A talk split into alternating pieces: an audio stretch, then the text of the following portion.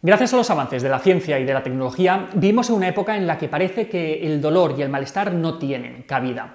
Y en parte es así, ya que por suerte, al menos en nuestro contexto, que es sumamente privilegiado, no tenemos que enfrentarnos a los grandes desafíos que en otros momentos o que hoy en día en otros lugares ha tenido que hacer frente la humanidad. Enfermedades, muerte, guerras. No obstante, esto nos puede transmitir el mensaje erróneo de que el dolor o que el malestar es algo que siempre vamos a poder evitar.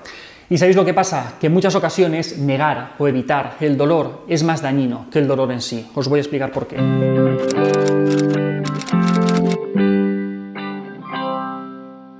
Si miréis a vuestro alrededor veréis cómo vivimos en un mundo donde el dolor apenas tiene cabida. Se nos transmite de manera constante que el bienestar consiste en disfrutar de manera inmediata, cuanto más mejor, sin que haya ninguna dificultad ni ningún contratiempo.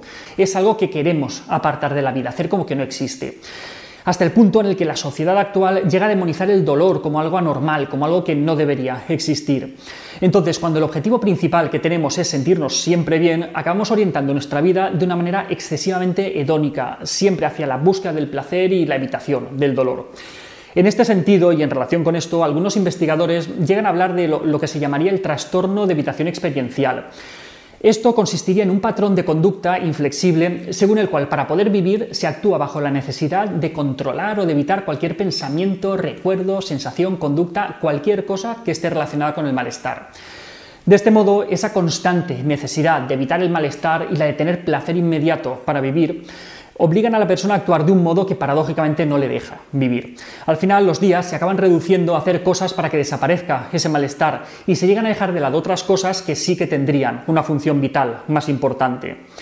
Aunque este patrón de conducta puede parecer efectivo a corto plazo, porque, porque lo es, porque en efecto se consigue reducir o eliminar, de, aunque sea de manera temporal, el malestar, puede convertirse fácilmente en algo crónico y llegar a producir una limitación en la vida de la persona. El caso es que esta evitación permanente del dolor o del malestar, lejos de solucionar los problemas, acaba impidiendo que hagamos otras cosas positivas y acaba formando más parte del problema que de la solución. Pero no seamos ingenuos, cualquier persona va a querer evitar el malestar siempre que le sea posible. Por eso, mm, si nos duele la cabeza, pues nos vamos a tomar un analgésico. Yo soy el primero y sería absurdo no hacerlo.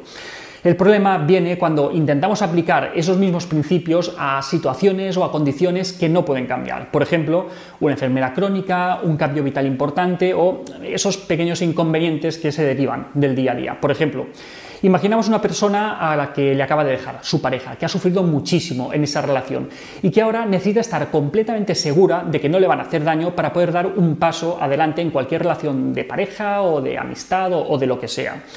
Pues bien, esa persona con esa necesidad excesiva de seguridad de que no le van a hacer daño puede ver muy perjudicada su vida social, su vida afectiva, ya que estar evitando de manera constante que le hagan daño le acaba impidiendo cualquier posibilidad de conectar de manera un poco más íntima con los demás. Y al final, ese control tan férreo que ha llevado a cabo para evitar el malestar acaba siendo más un problema que una solución. Entonces, también es importante que tengamos en cuenta que el dolor y el sufrimiento, que el malestar y el sufrimiento son cosas distintas. Cuando nos enfrentamos con situaciones que nos producen malestar o que nos producen dolor, podemos distinguir entre dos fuentes diferentes de ese malestar. Por un lado tendríamos el malestar primario y por otro lado el malestar secundario.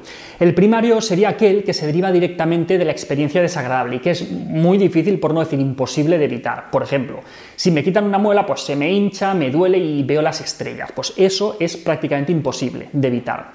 Por otro lado, tendríamos el malestar o el dolor secundario, que sería el que está causado por todas esas reacciones que tenemos ante esas experiencias que hemos sentido, como por ejemplo tensión, ansiedad, pensamientos negativos o lo que sea. Por ejemplo, en el ejemplo de la muela, pues me han quitado la muela y por eso pues me siento un desgraciado porque es que todo me pasa a mí, es que solamente a mí me quitan muelas, es que cuánto dolor, qué sufrimiento y esto no lo puedo aguantar.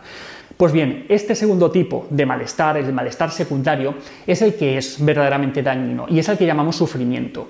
Sin embargo, la buena noticia es que este sufrimiento, este malestar secundario, sí que es evitable, a diferencia del primario. ¿Cómo evitarlo? Pues aceptando el dolor, aceptando el malestar primario, ese que no podemos evitar. Lo dijo Buda medio siglo antes de Cristo. El dolor es inevitable, pero el sufrimiento es opcional, pensémoslo. Y hasta aquí otra píldora de psicología. Espero que os haya ayudado a reflexionar sobre todo esto del malestar, del sufrimiento y, demás. Si queréis sugerirme más temas para que trate aquí, podéis escribirme a píldoras sin acento arroba albertosoler.es. La semana que viene, más. Un saludo.